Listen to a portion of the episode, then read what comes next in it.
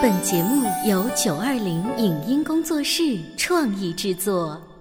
潮爸辣妈节目版权归合肥市广播电视台所有，任何未经允许的传播行为均属违规。欢迎与九二零影音工作室沟通合作事宜，电话零五五幺六三五零九三五六。你有你的钻石金龟婿策略，我有我的全家海岛游计划。你扛着单反泡妞马不停蹄，我为孩子捕捉成长的美妙瞬间。你忽略我的魅力，我会证明这是谁的时代。你否定我的生活态度，我决定我的人生蓝图。帅哥俊男靠边站，有了宝宝的潮爸魅力更爆发。窈窕美女靠边站，有了宝宝的辣妈魅力更火辣。我是辣妈，不是老干妈，我为自己代言。我是潮爸，不是太阳能浴霸，我为自己代言。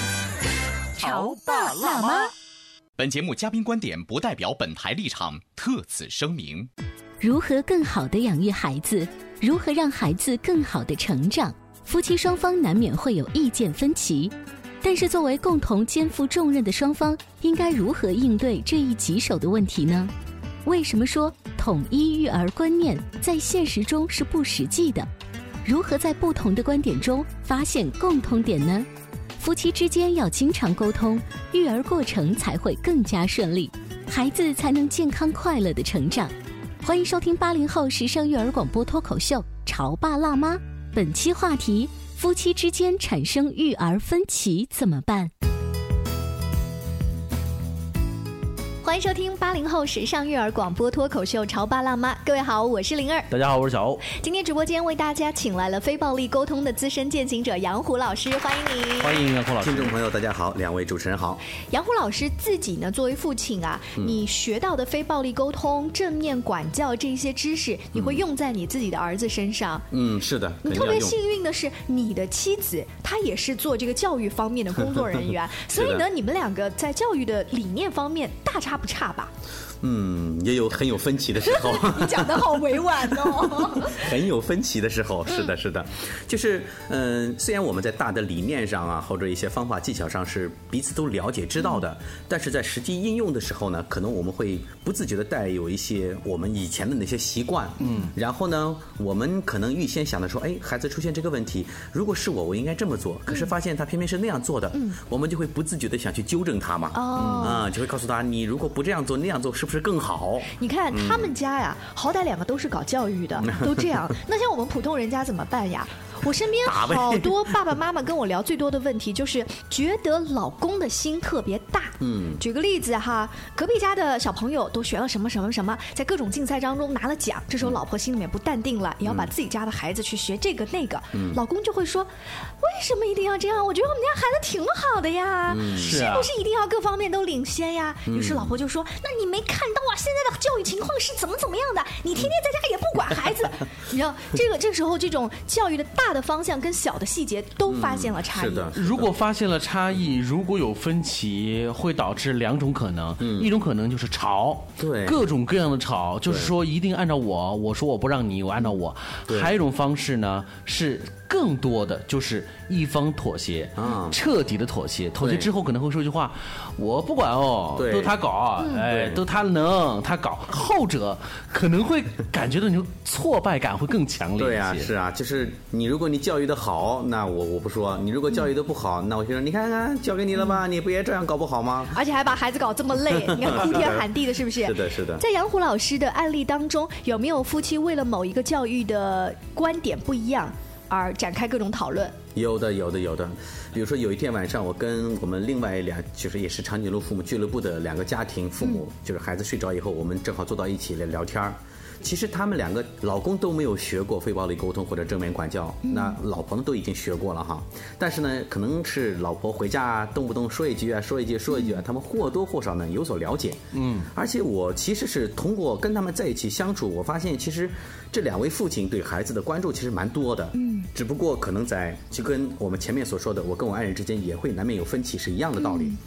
那我看他们的表现就是什么呢？就是那个男士他跟我说，他说杨老师啊，我有个问题啊，就是当我家儿子这个想去打别人的时候呢，呃，我就觉得呢，我应该是要去制止他哈，然后呢，我要让他去冷静一会儿。可是我家爱人呢，就是说呢，你要先去跟他沟通啊，要怎么怎么样？我觉得在那个时候跟他沟通是没有用的。嗯，哎，当时我就很明显的感觉到他们可能在处理这个小事情上的细节方法是不太一样的啊。嗯，我说那你们后来是怎么解决的呢？他说后来那我就按照我的方法来做，或者是他说的时候就硬让我按照他的方法做，那我就妥协了。嗯，就跟刚才小欧讲的想法是一样的，要么就是两个人相互掐，要么就是最终有一方去妥协。嗯，啊，他我就问我哪个对哪个错。嗯，呃，我就跟他说，我说你想我听说实话还是说假话啊？很难断家务事。呃，对对对对，其实这个我就想到了，我跟我爱人之间有时候对待孩子的方式是一样的。嗯，所以我后来跟他的答案是，我说这个没有对错。因为呃，当这一个爸爸问到这个问题的时候，我们今天不是聚焦在小朋友如果要出手打人哈，对我到底用什么方法，对而是夫妻的育儿观点不一样了，我们对对对该怎么办？对，所以在这种情况下，如果夫妻两个人之间掐起来了，反而是使得育儿的问题更加棘手，因为首先是夫妻之间产生问题了，嗯，使得育儿的问题更加棘手。所以这个时候，我是建议夫妻两个人之间真的要去好好去沟通一下。嗯，那沟通呢，就是说我们要讲清楚这个界限。你比如说，我跟我爱人之间在一起，就是讲得很清楚。就如果说我在跟我家孩子沟通的时候，如果你觉得哪里有不妥，那么你不可以当时说出来。哦，你如果你觉得不能接受，你可以不管，你可以到旁边去，嗯，但是你不可以来干涉进来，嗯。那同样的，如果他在教育孩子的过程当中，无论他的方式我有多么不接受，嗯，但是我不能去干涉。因为之前有吃过这个亏，就是我干涉了，然后矛盾就从他和孩子之间的问题 移到了我们身上了，对吧？所以使得后面的交流变得更加困难。所以我们两个彼此之间就达成这样的约定，心里就谨记这个准则。我们来再默念一下这个准则哈。老婆管孩子的时候，老公不要插嘴。对啊，不能对老婆教育孩子的方式提出意见，要么你就跟老婆站同一战线，这也可以。要不事后再来说。对，要不事后再来说。好，这点特别重要。所以后来我们就说，哎，比如说，如果我跟孩子呃在沟通的过程当中，你觉得哪里讲的不对，哪里讲的可以用别的更好的方式，那么等我跟我的孩子或者那个矛盾解决了之后，你可以再回来找我，再聊这个事情，嗯。啊，或者觉得哎，我觉得刚才这个事情如果这样说或者那样做，是不是更好一些？嗯，但是也会出现这种情况，就是他说，哎，这个事情这样做这样说是不是更好一些？我也会说，嗯，我知道你的想法了。我觉得我那样做对于我来说可能会更好一些，嗯，但是你的想法我已经知道了，我会尝试的去下次融合一下。对，下次去融合一下，就是彼此都去一个接纳。你刚才讲的这第一点呢，嗯在呃 实际操作当中，有可能还遇到一些要求比较高的妈妈。嗯，比如说妈妈在督促小朋友练钢琴，爸爸他是不过问呐，他从旁边经过瞥了一眼。嗯啊你知道这个眼神就这，个眼神的杀死。杀死人的，眼神跟身体的微表情是很奇怪的。对如果他是一个微笑，这个微笑代表的可能是支持，或者但是他瞥了一眼，白了一眼，我没有反对你练钢琴，我没有反对你在旁边督促小孩练琴啊。你你你说你气不气人？所以这个很讨厌。是这个如果你要遇到这种情况的话，那可能那如果对于我来讲的话，那可能只要他妈在督促他学钢琴，我会消失的无影无踪，因为我连眼神都不允许有。这个妈妈杀气好重的。所以就是，如果遇到了要求比较高的妈妈，嗯，这个时候。对方的走开都有可能会被这个妈妈认为你不支持我的育儿是的工作，，是的，所以这里面我是觉得，在这种过程当中哈，所谓的育儿观念不同，根本上是夫妻两个人之间相互沟通的问题。嗯，比如说，就拿刚才练琴这个例子哈，那为什么他那一个眼神就使得妈妈特别不开心？他为什么要有那个眼神？首先从爸爸的角度来讲，可能爸爸对妈妈这种陪孩子练琴这个方式就不认可，嗯，或者说觉得让孩子这么苦的去练琴，可能就不同意，但是又惧于那个 老没有婆的办法沟威严，通不是，一种是惧于畏惧内，还有一种是老公会觉得我犯不着，啊我犯不着，因为这个事情跟老婆闹矛矛盾这么大。对。还有一种啊犯不着是什么呢？是妈妈的这一种强势，有可能会再转嫁到孩子身上，是的。让老公觉得得我少说一句话，让我儿子少受一点罪。不，还有一种是 这种可能会转嫁到我的身上。所以你看，这个过程当中，那一个眼神其实代表了很多情绪在里面。嗯，那妈妈呢，很可能是我在练琴，孩子可能练的不是很好，这个抗拒那个不从的，然后妈妈心里也很烦躁。其实她内心特别希望爸爸过来给帮帮忙啊，对，说两句啊，对对对，变得简单一点。对，哎，对呀。但是在这个时候反而迎来了这么一个眼神，所以妈妈这个时候就气不打一处来呀，然后她的情绪也被挑起来了呀。所以你会发现，所谓的两个人的不同，根本上是两个人沟通的问题。嗯。两个人的育儿观点不同，其实夫妻之间本来的关系出现了问题。对，好，这是刚才呢，我们杨虎老师在夫妻育儿观点不同的时候强调的第一点：一个人管教时候，另外一个人闭嘴啊。如果还是解决不了的话，去检查一下你们之间夫妻的问题。是的。还有没有第二点呢？那除此之外呢？我们实际上是什么？实际上是我们要去看到，在跟彼此之间观念不同的时候呢，观念不同的点是在哪里？是谁需要？或者说，如果说我学习过，对方没有学习过，那我们千万不要站在一种道德优势或者说知识标准基础上来评判对方，这就是非暴力沟通的一种了。那我可能我们会想，你看我都学过啦，你没有学过啊，所以你当然要听我的啦，所以我就会对你有要求。哎，这个大部分是发生在妈妈身上，因为妈妈关注育儿多，妈妈看的书多，参加各种学习班多。对，老爸甚至他都会说，你一天到晚都不在家，对，对不对？你还来管孩子，你平时都不管，现在来管了，所以就这一句话，对我就会离得远远的，真的就是犯不着去为这个。事情再继续对呀，本来还我我作为爸爸，我可能觉得哎呦，平时在外面确实很少管孩子，回来好好看一看，对吧？嗯。结果你这一句话就能把我推到九霄云外之去了。嗯。啊，但是从另外一个角度来讲，爸爸也是一样的，爸爸也要去看妈妈在这个过程当中确实很辛苦，也许他的方式方法我不太认同，但是作为养育孩子来说是两个人一起的事情，我是应该给他一些帮助。嗯。所以这个东西，那并不是说我们就拿一个点来解决这个矛盾，而是从夫妻两个人之间这种关系上或者沟通上，从这个角度来入手，可能会更。有利于问题的根本的去解决，所以第二点延伸来总结的话，就是不要站在你自己的道德制高点，或者是你看起来见多识广的那一个角度，对，去指使别人。对，而且有的时候其实偶尔说实话，我们也会发现，比如说我们去学了各种各样的技巧回来用，其实还不如不用。嗯，为什么呢？因为我们用的不熟练或者不到位的话，就变成套路。就比如你刚从厨师训练班回来，很想为家里头做一套满汉全席啊，哎，家里头醋油酱油就就那样。嗯，你会发现你学的越多，你反而你有些凌乱了。啊，是你在工作当中，在实际的这个对待孩子的当中，你的想法就会变得很多。对，还怪醋和酱油牌子不对。有可能你会和这个家庭本身会脱离。是的。好，那刚才呢，我们是听到了杨红老师。我们告诉两点内容哈，就是当你和家里的另外一位成员对待孩子的问题当中产生了矛盾、意见相左的时候，我们该怎么做？稍微休息一下广告之后呢，我们请杨虎老师接着跟大家聊一聊家庭成员育儿观点不同该怎么办。潮爸到，辣妈到，准爸到，育儿专家请。中国内地首档八零后时尚育儿广播脱口秀，陪你一起吐槽养育熊孩子的酸甜苦辣，陪你一起追忆自己曾经的小世界。潮爸辣妈，潮爸辣妈播出时间：FM 九八点八，合肥故事广播，周一至周五每天十四点首播，二十一点重播。网络收听，请下载荔枝 FM、蜻蜓 FM、阿基米德、喜马拉雅、中国广播以及苹果 Podcasts，搜索“潮爸辣妈”订阅收听。微信公众号请搜索“潮爸辣妈俱乐部”，参与节目互动哦。您正在收听到的是故事广播《潮爸辣妈》。本节目嘉宾观点不代表本台立场，特此声明。如何更好的养育孩子？如何让孩子更好的成长？夫妻双方难免会有意见分歧，但是作为共同肩负重任的双方，应该如何应对这一棘手的问题呢？为什么说统一育儿观念在现实中是不实际的？如何在不同的观点中发现共通点呢？夫妻之间要经常沟通，育儿过程才会更加顺利，孩子才能健康快乐的成长。欢迎收听八零后时尚育儿广播脱口秀《潮爸辣妈》，本期话题：夫妻之间产生育儿分歧怎么办？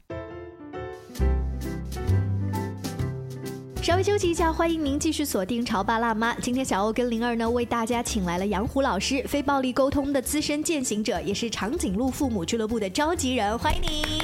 好，听众朋友大家好，两位主持人好。在上半段的时候，我们聊到了老婆跟老公啊带孩子的观点不太一样。嗯，一方呢管教的时候，另外一方尽量闭嘴，嗯还有不要站在道德的制高点，或者是你看起来读了很多育儿书的那个角度去指责对方。是的是的这是一个大的原则。对对对好吧，我闭嘴，嗯我不指责，接下来该怎么办呢？问题还在那儿啊。对，所以我们要看哈，其实我们从另外一个角度来讲，我们先不说夫妻两个人之间啊，我们就说夫妻两个人针对孩子这个部分，我们看到他们俩的共同点。我们在非暴力沟通当中经常会提到说需求和策略的问题哈，所以我们也经常会说相同的需求。但是每个人采用的策略可能不一样，嗯，但是同样的这个策略呢，呃，可能我们满足的需要也不一样，或者说同一个需要我们采用的策略也不一样。那我们就夫妻呃爸爸和妈妈养育孩子这件事情来看，从大的角度来讲，是不是他们俩在养育孩子这方面的需要是一致的？对呀因为都希望孩子好嘛，都希望健康啊、快乐啊、成长，对不对？嗯。只是可能两个人采用的策略是不一样的。嗯。所以呢，我们如果夫妻两个人在沟通的时候，就这个策略的问题来讨论的话，可能永远讨论不出统一的策略。是的，因为每个人的行为习惯、风格、认知都不太一样。对。但是如果我们都能够紧紧的抓住，哎，我们彼此都是想为孩子好，然后呢，我也是需要你的支持，你也需要我的支持。从这个角度来讲，可能我们会达成一个结果，就是就像我们在上一节讲的一样，你有你的方式，我有我的方式，那我们俩的方式可能不太一样，但是我们最终想要达到那个结果是一致的。嗯。那在这个过程当中，就可以求同存异。嗯。啊，可以在保持相同育儿的需求基础之上，两个人能够寻找到相互既有系融合的部分，也有彼此尊重的部分。那好，我给大家举个例子，我都想让小孩啊、吃饭特别香，嗯啊，妈妈觉得不行，我要喂；爸爸觉得呢，自己自己吃。嗯，啊。那我们的大方向都一样啊，都是一三五位，二四六自己吃。所以这个时候就需要两个人相互找到一个策略，嗯就是呃，如果说一个人是坚持要吃，一个人坚持要去喂，那当然最后的结果肯定是希望让孩子吃得更好一些，对吧？但是呢，我们就要看谁更愿意去放弃自己，或者谁更愿意去支持对方，嗯这个是需要夫妻两个人真的要好好来去商量一下的。哎，其实我把那个问题啊，看似是大方向一样抛出来之后，我觉得夫妻的观点不一样。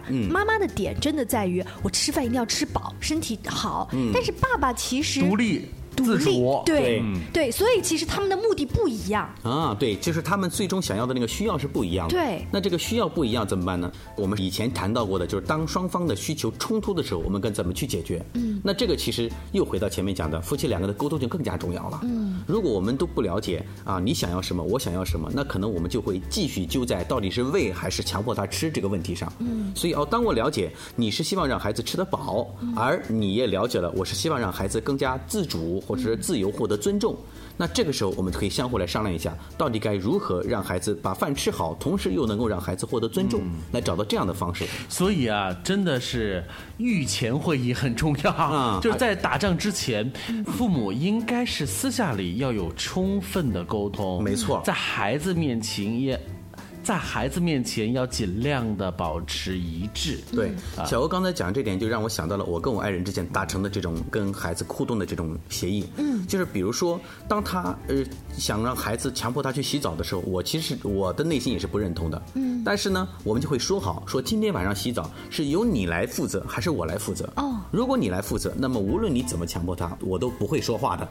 但是如果今天晚上由我来负责，那无论我怎么做，那你也不要说话。哎，可是孩子是会是怎么想的呢？哎这个爸爸妈妈的风格好不一样哦。对，没错，这个就是又说到了现在我们在育儿当中一个非常有意思的观点。嗯，过去我们总是说父母一定要达成一致，嗯，然后呢，父母观点一定要要一样啊，这个方式一定要一样，不然孩子就无所适从。对啊，但是事实上这是不符合现实情况的。是不是说这样做起来也是很难度非常高，难度几乎非常高不能实现的？反而是让夫妻两个人之间矛盾重重。嗯，但是我们仔细换一个角度来讲哈，每一个人他对同一件事情采用的标准、理念、方式是不一样的。嗯，就像刚才讲吃饭这个例子，妈妈的关注点是在于让孩子吃饱，爸爸的关注点是在于给孩子尊重和自由选择这个点上面。好，那也就是说。用这种非暴力沟通的观点来讲，每个人对别人的行为的接受的行为窗口的大小是不一样的。嗯，有的人觉得哦你怎么做都可以，有的人觉得你怎么做都不行。对，那这个时候呢，我们需要跟孩子沟通的点在哪里呢？让孩子明白爸爸妈妈是不一样的。嗯，所以要让孩子知道，如果是妈妈在，他应该如何跟妈妈去互动。就是按照妈妈的那个标哎，准来嘛那你这样不。是刻意的让孩子造成了他是一个特别善于察言观色、耍两面派的人吗？啊，这个看起来是察言观色，嗯，但是事实上，我们在实际生活当中，让孩子去了解到，即使是爸爸和妈妈，嗯，他们对同一件事情的看法也是不一致的。这个关键点在于父母能够坦诚的告诉孩子这一点，嗯，让孩子了解到，哦，确实我的爸爸妈妈是不一样的。对待同一件事情的方式是不一样的，对我的标准也是不一样的，这个是没有问题的。就讲昨天晚上我陪我家孩子睡觉是一样的。哦，睡觉之前呢，我爱人呢给他放了那个听故事，嗯，听一个叫卡梅拉的故事，嗯，听完是连续上下两集，听完了之后呢。我俩儿子就开始吵了，因为当时是我陪他睡的。嗯，我爱人陪他睡的习惯是这两个故事听完了就再也不听了，无论你睡着没睡着，你都要关掉。嗯，但是就我来讲的话呢，他想多听一个多听两个都无所谓。哦，嗯，他什么时候睡都无所谓，有时候甚至我希望他听着故事就睡着了。嗯，我觉得这个 OK 的。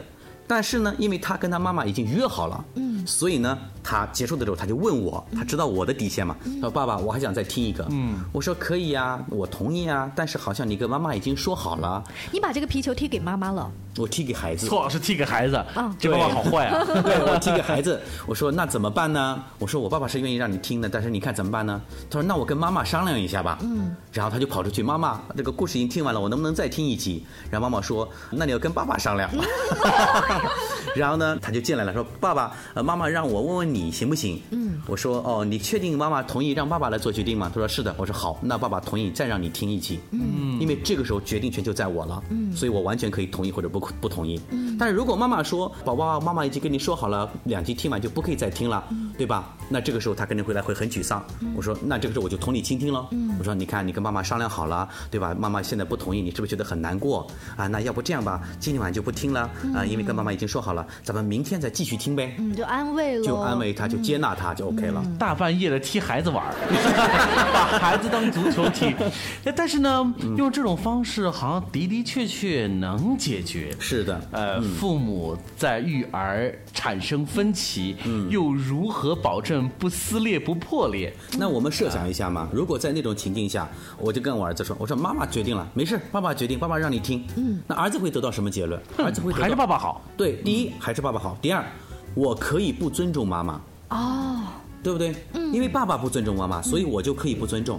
第三，以后所有的事情，我如果想得到我想要的，我就找爸爸就行了。嗯，妈妈在旁边往一边靠。嗯，只只要妈妈不同意，我就找爸爸。嗯，那妈妈在一帮会觉得什么？会觉得第一没有被孩子尊重，第二没有被被老公尊尊重他会觉得非常的受挫，家庭其矛盾。实刚才那个例子当中，呃，你老婆她也特别给你面子，啊她会说让爸爸去决定吧，今天交给爸爸，对你内心也会有一种啊，很好的感觉。。当然，偶尔他就会说啊，那我跟你已经跟宝宝已经说好了，嗯，那我心里就知道我应该怎么去做了。嗯嗯，所以你看，呃，杨虎老师说的这个关于孩子能不能再多听一集故事的这个小例子当中，我相信绝大多数的家庭可能的处理方式都不能够算特别的完美，甚至很可能在睡前还导致夫妻之间闹得不愉快。同床而异梦啊，是吧？所以因为孩子导致的夫妻之间产生裂痕，这样子的事例啊，每天都在上演。嗯然后吵完之后，可能夫妻双方都会问一句：“我们这为了孩子事情吵成这样值不值？”是的，与其这样这种，情况下，让孩子得到的结论反而更加无所适从。对就为了其实不同，其实两个人不同，